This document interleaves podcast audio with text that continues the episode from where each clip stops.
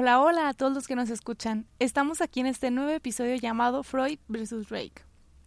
La verdad, se esconden los sentimientos de las personas que se sienten oprimidas y no son capaces de expresarse.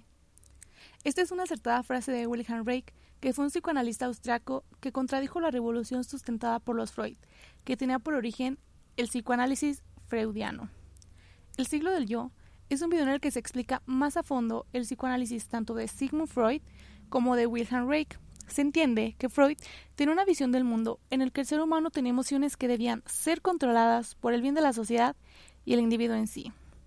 Esta idea fue sustentada por su hija, Ana, y llevada al marketing por su sobrino.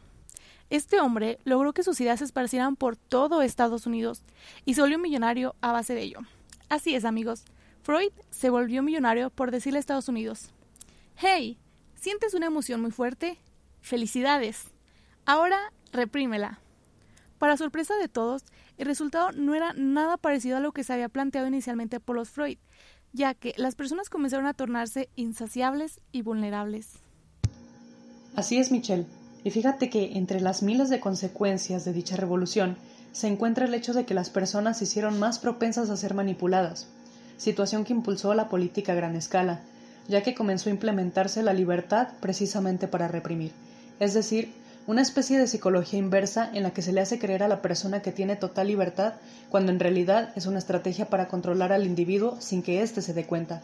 Muy extraño, ¿no? Pero esto fue lo que sucedió.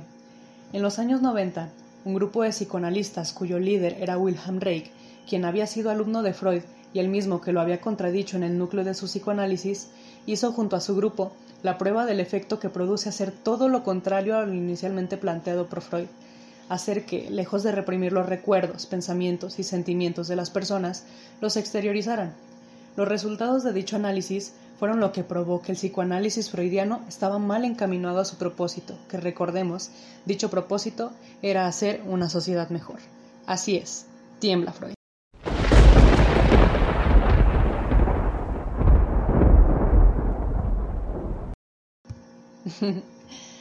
si quieren saber más del tema, te invitamos a ver El siglo del yo, disponible en YouTube y Vimeo. De igual manera, nos gustaría saber si compartes una perspectiva distinta y por qué.